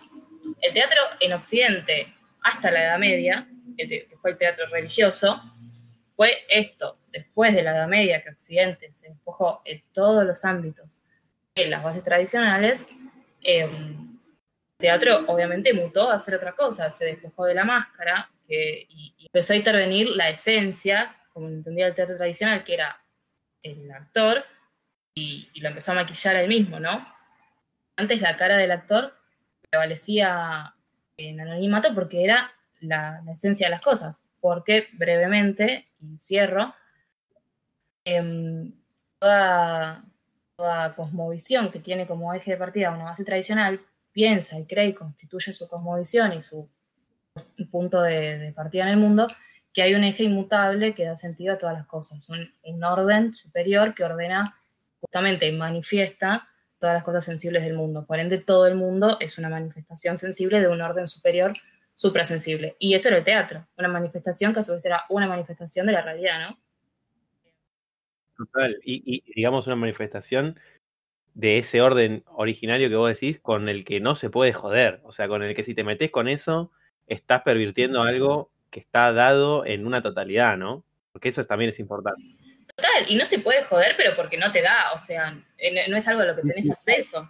Donde es, un orden superior ordenatorio de todos los sentidos. Y bueno, y esa divulgación son las bases tradicionales que uno se encarga acá de, de hilarar. Y bueno, esa fue la creencia de todas las sociedades tradicionales. De vuelta, Occidente después de la Edad Media se separó de eso y el teatro, como muchas disciplinas y muchas cosas de la vida, se, separaron de las bases tradicionales. Entonces, bueno, esta película, cuando uno dice verdadero o falso, refiere a esto, a lo que fue el teatro antiguo, em, que creía en este orden primero, y lo que es el teatro hoy y todas las cosas hoy para bien y para mal, digo, objetivamente es la divisoria que ocurrió. No, y, pero no sé si tampoco ni para bien ni para mal, porque la película. La película lo postula para mal. Y nosotros también, aparte. Y yo, obviamente. Es, notorio por cómo lo estamos abordando que nosotros también, pero digo, no es que nosotros venimos acá a decir, no, bueno, ahora se hace todo mal, porque es nuestro capricho y nuestra idea, sino que, digamos, algo que también se encierra en, el, en la propia voz discursiva que tiene Stage Fright, ¿no? Como, como que está puesto ahí también, ya ese lugar. Ya desde, desde el indicio ese de las máscaras que vos marcaste, que es que brillante, que sí, está ahí sugerido. Ya en, todo, digamos, es como, me parece que la película se, se presenta a resolver o a querer poner en crisis estas dualidades, ¿no? También se ve, por ejemplo, no sé si te acordás, en un momento, hacia, yo diría que es tercera o cuarta escena de la película, minuto 10, están por salir las chicas de, de ahí, de, del teatro, para ir a ver el tobillo y demás. Y a una de las chicas, a la que va a ser la primera víctima, se le cruza el gato negro por enfrente, ¿no? Y ella se queda medio helada y dice, uy, me cruzó el gato negro, me, estoy impactada. ¿Qué? ¿Sos supersticiosa? Le dice, le dice la, la protagonista. Y ella le dice, no, bueno, un poco podría ser. Y el tema queda ahí, ¿no? Y hablar que ella va a morir primero, o sea, eso, si uno toma esa capa superficial de la superstición, eh, ella, bueno, uno podría conformarse y decir, bueno, muere primero porque se le cruza el gato. Pero hay como toda una gran implicancia en que ella diga, bueno, yo soy supersticiosa. Eh, porque ella está siendo supersticiosa con algo que está ahí, que está a la vista, que está presente, ¿no? Como ese gato negro. Y ella, en ese sentido, sí se preocupa por eso que no puede nombrar, ¿no? Por eso que algunos llamarían suerte, otros llamaríamos el balance, digamos, sagrado de las cosas y demás. Eh, que bueno, lógicamente, este lado del mundo, como vos venís diciendo, se encargó de todas esas ideas, pervertirlas y decir, bueno, el, gato es mala suerte o ir por abajo en la escalera es mala suerte y punto. Pero en realidad lo que acá se está tratando de, me parece, de señalar es que bueno, sí, mientras vos te quejas del gato negro y vos te querés cuidar de no, de no cruzarte un gato negro, vos al mismo tiempo estás ignorando todo el peso simbólico que ese gato tiene ahí y el rol que ese gato está cumpliendo en el devenir destinal de toda esta película, ¿no? Cómo después se va a liar con el villano ese gato, por qué los ojos del gato tienen ese valor, qué significa el color negro de alguna manera en todo este sistema y todo el peso de lo animal que venimos diciendo, es algo que esa chica está ignorando. Pero que bueno, de repente si se cruza un gato, bueno, sí, eso sí hay que tener cuidado. Pero con todo el resto no hay que tener cuidado. No importa si yo estoy pisoteando una tradición, si yo tengo máscaras colgadas. Todo eso no importa. Importa que el gato es mala suerte. Y bueno, después vemos cómo le va a esta chica, ¿no? Termina con un pico de minería clavado en, la nuca. Pero bueno. ¿Te parecería a mí, ya que estuvimos viendo un poquito muerte por muerte, em, nosotros que somos bastante fan de, gente con elementos metálicos atravesados en su cráneo. sí. hemos recorrido, hemos, nos, hemos malcriado con eso. ¿Te parecería ahora pasar, si querés, esa gran puesta en escena final que hace este villano en el escenario? Increíble, sí. Bien, cerramos brevemente para dar inicio al final. Ella encuentra a esta chica, va, la encuentra en la ducha ahí a punto de morir, ve cómo llega el asesino, la termina de matar, a ella no la ve por suerte, y bueno, ella comprende después de ver cómo asesinan a, esta chica que era la última superviviente, que es ella ahora, la última superviviente. Em, gran, gran, gran, gran, gran escena esa. Gran escena, mucho suspenso, eh, toda en un color blanco, aparte, ¿no? Como un sobretono blanco que es maravilloso, de las cortinas, de los azulejos, contrapuesto a la sangre del cuerpo de ella, bueno, es brutal. Increíble. Bueno, ella em, lo que la impide escaparse de ahí es que no, que no tiene la llave, que no encuentra la llave. Y se queda observando, tratando de esconderse del asesino, cómo el asesino empieza a hacer su gran puesta, ¿no? Con todos los cadáveres que los reúnen en el escenario, se empieza a acomodar como haciendo una puesta en escena, ¿no? Em, componen un cuadro y un plano increíble Em, y bueno, ella se queda observando como este loco empieza a hacer toda esta, esta puesta en escena que agarra la cabeza del director y bueno, la boca de todos los, cadáveres los llena de plumas, ¿no? Que hablábamos un poco de ese elemento autoral. Em, sí,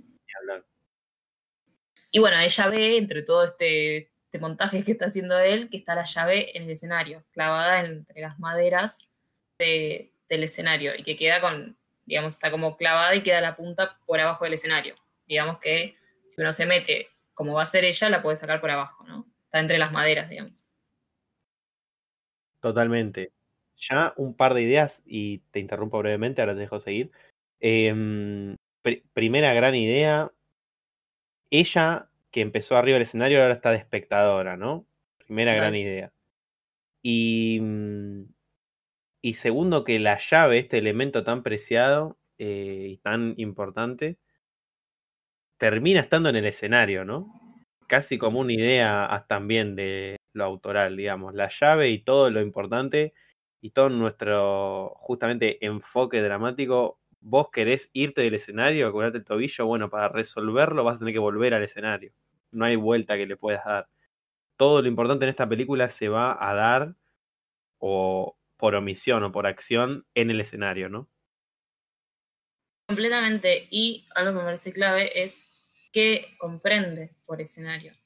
Porque, em, como mencionábamos, esta película que traza esta reconciliación con lo que fue el teatro antiguo, em, y bueno, este actor que tiene claramente el interés de, bueno, esto se hace así, ¿no? Esto es así, recuperemos esto, em, toma esta concepción que se tenía, ya que lo mencionábamos, en el teatro de la Edad Media Occidental, si bien eh, el escenario era una representación del mundo humano, no era solamente de eso, sino que no se, no se limitaba al estado de manifestación del mundo humano, sino que también eh, representaba al mismo tiempo los mundos inferiores y superiores, ¿no? Todo esto el teatro de la Edad Media. Y es por eso que las escenas estaban divididas eh, en niveles. Por lo general, la división más común era la tríada típica que se conoce de cielo, tierra, infierno.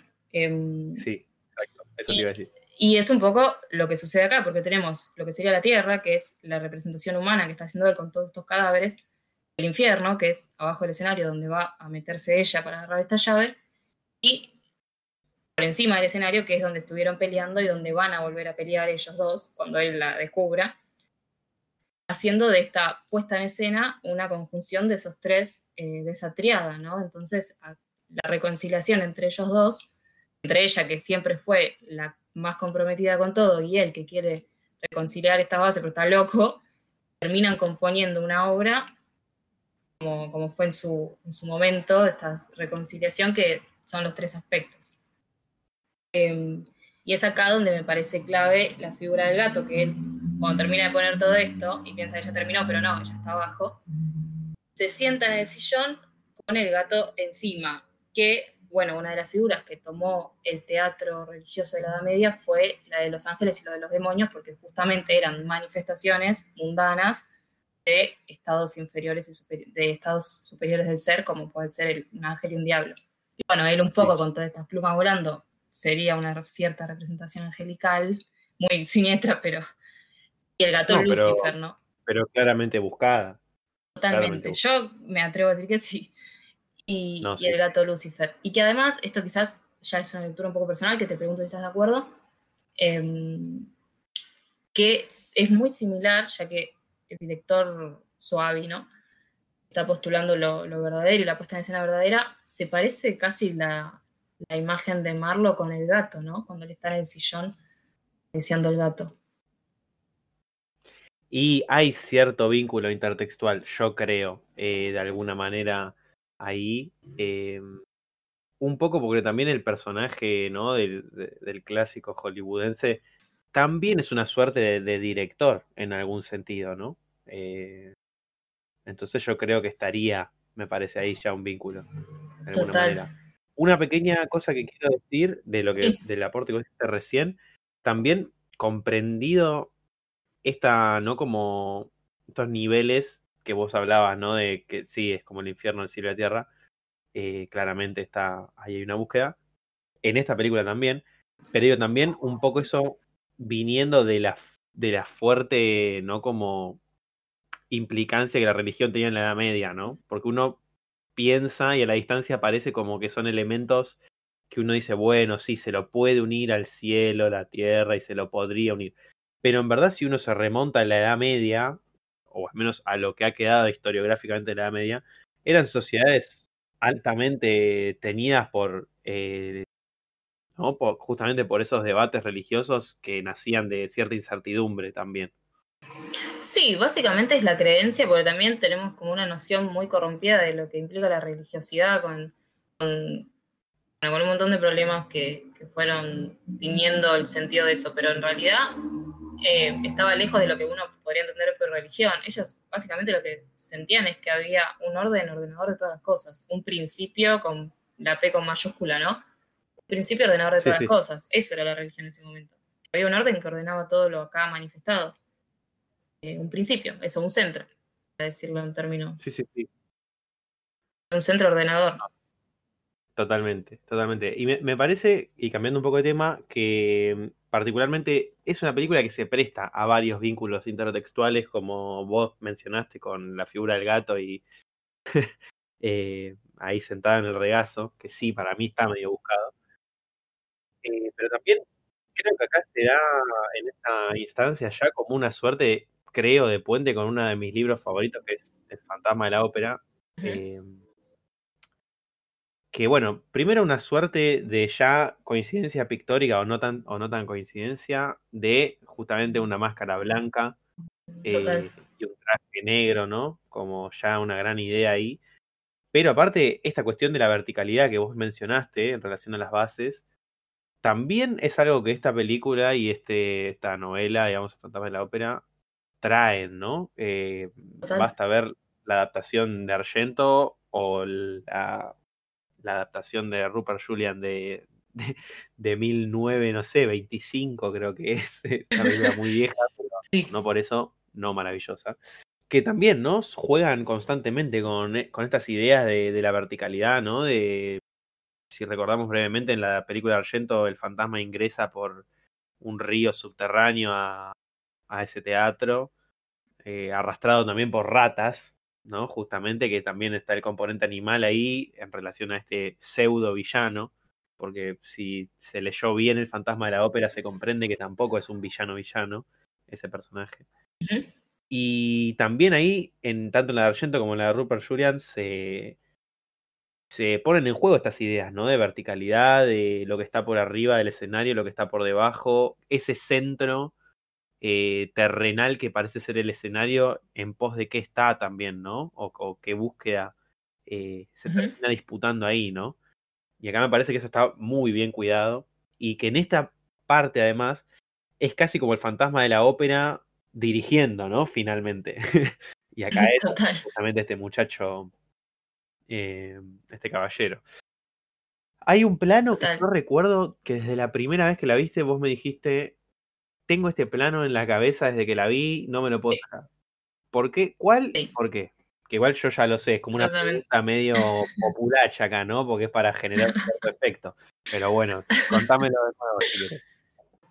Bien, es un plano que dura un segundo.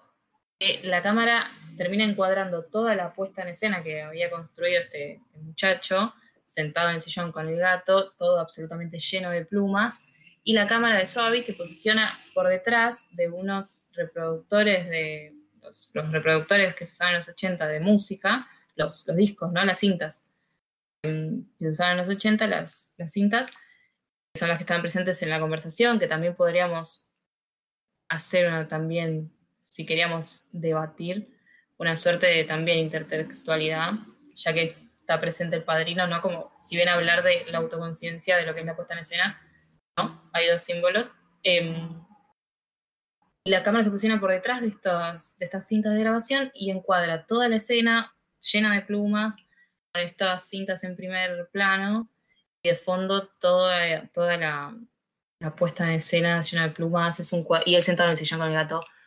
Em, me levanté, la vi a la noche, la primera vez que la vi. Suelo ver un slasher antes de dormir.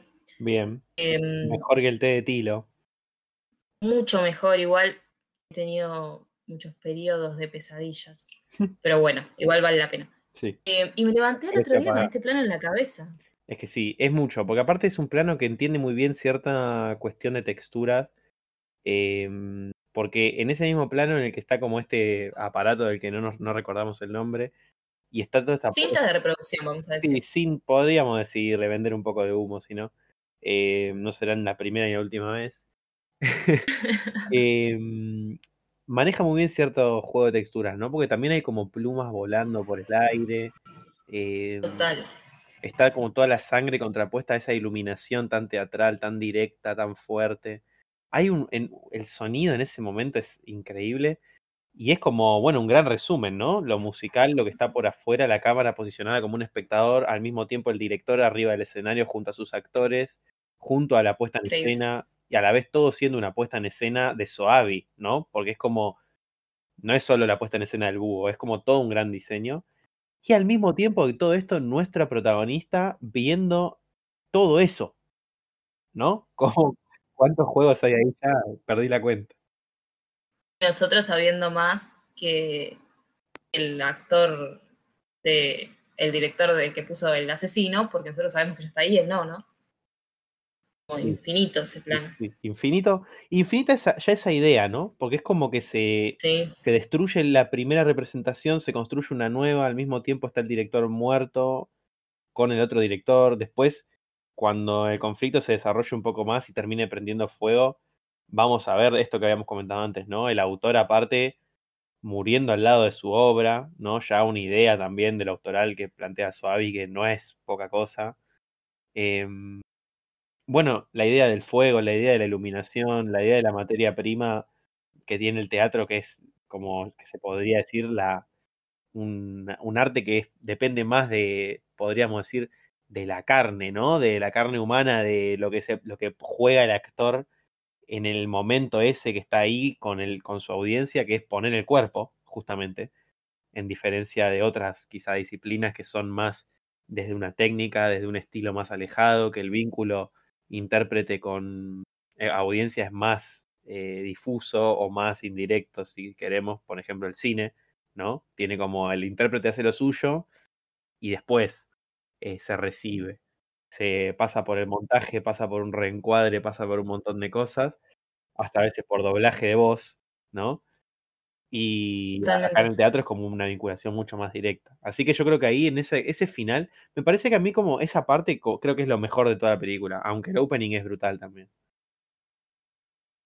No sé, ¿vos qué dirías que es tu, tú o tus dos secuencias favoritas. Te dejo elegir dos, nada más. Eh, sí, el final. Y. E, el, final vos decís este final, porque después recordemos que hay como una. Sí. Una secuencia ahí medio polemos. Eh, Increíble. que está bueno igual, sí. Eh, sí, toda esta, este final del segundo acto, comienzo del tercero, que es toda esta puesta en escena de él, con todos los cadáveres, cuando, cuando ella va a buscar la llave, y me gusta demasiado la escena del vestuario. Están las máscaras y, matan a este muchacho por la puerta. es terrible. Está muy bien, está muy bien esa parte. A mí me gusta mucho la, la secuencia de, de, la clínica, es, me parece brillante también. Increíble. Todo lo del pez es muy bueno y ese juego que se hace en un momento, que ellas están como en el pasillo, viste, que hay un enfermero que dice, hey señorita, no, no puede mirar por ahí, no sé qué. Y el, y el enfermero hace como una caripela antes de entrar, que vos la primera vez que la ves decís, mm, ¿qué onda este enfermero? Y después, cuando se están retirando las muchachas de la clínica, vemos al enfermero en un juego de cámara muy interesante, eh, en una entrega de, información bastante interesante. Vemos que el enfermero está como tendido en la cama y después se da vuelta y tiene una jeringa clavada en el cuello. Es brutal también. Esa, me parece que es como la parte más italiana que tiene. Ese opening es como lo más italiano. Y el final es como, no te digo más hollywoodense, porque no sé si es hollywoodense, pero está más cerca para mí ese final de Body Double que de De Palma que ese opening, ¿no? El opening me hace acordar, acordar más a Mario Baba, el final me hace acordar un poco más a De Palma.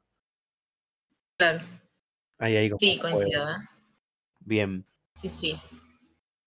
Bueno, para ir concluyendo, Muy bien. Ya me querés echar. No, los oyentes no nos quieren escuchar más. Sí, bueno, eso puede ser. Le pedimos disculpas, muchachos y muchachas. Para ir conclusión, me em, gusta igual. Sí, igual ya nos estamos acercando al final. Sí. Em, y empieza toda esta persecución que va a implicar, bueno, como ya decíamos, va a involucrar el elemento de la parte de arriba del escenario con las sogas y toda esa cosa. Me parece muy increíble a nivel de dirección simbólicamente. Bueno, igual, la dirección tiene esas dos matices, ¿no? Em, o sea, a nivel de dirección en general me parece increíble. Y bueno, ella va a terminar creyendo que se, se salva, ¿no? Que lo mata, que lo, le termina tirando un tacho y lo prende fuego. Sí, una ilusión que le dura bastante poco, en un final que si dijimos que toda esa secuencia era increíble, yo creo que está como, como el post de eso, ¿no? Como, como lo que lo que le termina como continuando esa gran secuencia, no sé si está tan a la altura, porque es como que es un poco repentino para mi gusto. Ella va afuera, digamos, logra salir, se logra liberar, y, mm, y, medio como que de repente ya está dentro del, del coche de los policías, hay como una elipsis, ya están subiendo los cadáveres a la ambulancia, como todo un quilombo ahí, y ella vuelve a entrar eh, a la mañana y descubre, bueno, ¿no? Como que esa idea que ella se había hecho de que había asesinado por fin a esta, a esta entidad, digamos. Eh, bueno, lógicamente se va a mostrar que no es así, ¿no? Pero por lo mismo que el slasher muchas veces termina prevaleciendo el villano, que uno en una capa superficial dice, bueno, no muere nunca el de Halloween, no muere nunca. Y en verdad no es que no muere nunca porque el director es un inepto, ¿no? No muere nunca porque es una especie de mal que es difícil de, erradicar, si, si queremos. Y además, porque en esta contienda, también que se da, yo no sé si es como la de Halloween exactamente. Porque acá nuestra protagonista no es la luz tampoco. Nuestra protagonista también está laburando ahí por guita. Y también está haciendo lo que tiene que hacer bajo las órdenes de un boludo, digamos. No es que viene a iluminar eh, este, este juego, ¿no? O esta, o esta propuesta sino que forma parte de un algo, ¿no? De una, de una gran, eh, si queremos, sistema que ya está bastante corrompido. Así todo tiene una característica heroica, ¿no? Pero bueno, no logra tampoco eliminar al villano, porque no está tampoco, creo, a la altura. Creo que el villano termina como posicionándose simbólicamente como una personalidad, como una característica, digamos, más fuerte, inclusive, que nuestra protagonista. Sí, y que este villano no termina de morir justamente porque está vinculado directamente con la razón por la que ella vuelve, ¿no? Que ella se tiene que terminar de despojar de, esta, de este interés primero, porque ella después de que pasó todo lo que le pasó, esta, este trauma, este todo, ¿no? Todo el, no, no está en términos de guion, pero vamos a, decirlo a modo de, análogo, todo este camino del héroe. Em, ella pasó todo esto y quiere volver porque dice, che, me quedó mi reloj en el, teatro, que era lo que ella estaba buscando al principio. Bueno, uno entiende, es un reloj de oro, ¿no? Carísimo, pero lo, que se acordaba y quería volver a ese lugar que uno dice, bueno, obviamente si uno tiene un trauma con un lugar tan, tan reciente, lo que menos quiere es retornar y ella quiere volver porque se acuerda de su reloj. Y este, digamos, este mal va a terminar desapareciendo justamente cuando a ella se le rompa. Obviamente, em, no por, como decías vos, no por, por ella, porque lo tiene que matar un tercero que es justamente el dueño del gatito de Lucifer. El dueño, sí, el dueño. Totalmente. Creo que así termina eh, con el mal de alguna manera, pero como en ese último plano, también uno hasta podría objetar que no sé qué tanto lo asesina del todo, ¿no? Porque está bien, le meten un tiro en la frente, literalmente. Pero el último plano de la película es como él haciendo un movimiento y tirando una sonrisita medio cómplice. Em, que aparte es el momento en el que el director está más cerca de la audiencia, ¿no? Es un primer plano del rostro desnudo de él, todo herido, todo quemado. Em, que, bueno, es el director mirando a la audiencia a los ojos. Es un momento que es extremo, en mi opinión, y que por eso da tanto miedo aparte, ¿no? El tipo que estuvo dirigiendo todo, todo este tiempo, no suave, ¿no? Sino dentro de la diégesis, mirándote a la cara totalmente y uno se siente un poco diminuto. Vio todo lo que era capaz este hombre y ahora te mira a los ojos y decís, bueno, qué suerte que hay una pantalla, qué suerte que hay un cristal entre él y yo, ¿no? Porque si no estaríamos medio cocinados. Total, y bueno, esta autoconciencia de, del, director que puso en escena y es consciente de, la mirada que expecta, ¿no? De la cámara. Sí, es un, como un juego de...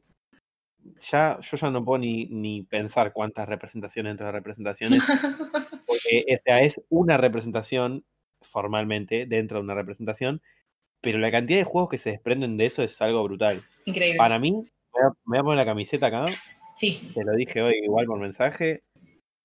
Es una obra maestra esta película. Para, mí. también. Eh, la tengo entre mis eh, cuatro favoritas en Letterboxd. Ah, muy bien. Letterboxd auspicia a este momento. Ultraje Podcast es un noble un noble colaborador. Sí, sí, sí. con, igual sí, eh, aguante Letterboxd, pero mm, bien, entre cuatro favoritas no es poca cosa. No es poca cosa. Eh, yo creo que es una obra maestra en todo aspecto, ¿no? Como, bueno, obra maestra tiene que ser en todo aspecto, porque si no, no lo es. Pero es una palabra que está bastante toqueteada hoy en día, obra maestra, ¿no? Como sale la nueva de los Minions y la nueva obra maestra de la película de animación, y obra maestra de terror, y obra maestra de drama, y esa cantidad de divisiones que se han hecho. Cuando se dice obra maestra, para mí es una palabra medio sagrada, que no se la doy yo particularmente a cualquier película. Eh, esta película para mí, uno podría decir, es una obra maestra porque, o al menos yo desde este lugar me posiciono, porque es como esas obras en las que primero todo lo que está está por un motivo, primero dramático, segundo simbólico, que eso, ya eso es algo que pocas películas tienen en la historia, para mí. Y segundo, el nivel de dirección, para mí es abismal, o sea, un nivel abismal, como hasta me siento medio boludo de intentar explicarlo en palabras. Me sentí hoy medio tonto, tipo, casi pasar las palabras es como medio una atrocidad, estamos haciendo lo que podemos. Pero, mm, ¿no? Como hay que verlo, hay que ver esto y hay que dejarse también eh, manipular por esta película, porque creo que eso es un poco lo que te pide la película. Sí, absolutamente. O sea, te voy a llevar de las narices de acá para allá. Y estoy contento con que vos creas que es una obra maestra también me iba a sentir medio arriesgado si no diciendo. No estamos de acuerdo, estamos de acuerdo. Eh, bueno, ¿has disfrutado de esta grabación? Estamos grabando, ah, ya lo hemos mencionado, pero a mí esto de grabar esta- estos horarios tan nocturnos me sirve mucho. Sí, me encanta. Viene Y bien, sí. viene bien. Fue un gran episodio. Me, me gustó mucho grabarlo, de los que más me gustó en lo que va del podcast. Yo creo que, yo creo que también. Muy bien. también. Fue uno de los que más me gustaron. Eh, ha sido un gusto volver a estar Igualmente. aquí en este canal eh, con nuestro tercer integrante ahí grabándonos como siempre. Muchas gracias, Craig. Te rendimos culto como corresponde. Y bueno, a ti también te agradezco, querida, por haberme tolerado todo este tiempo. Sí, sí, así fue. Y lo disfruté mucho.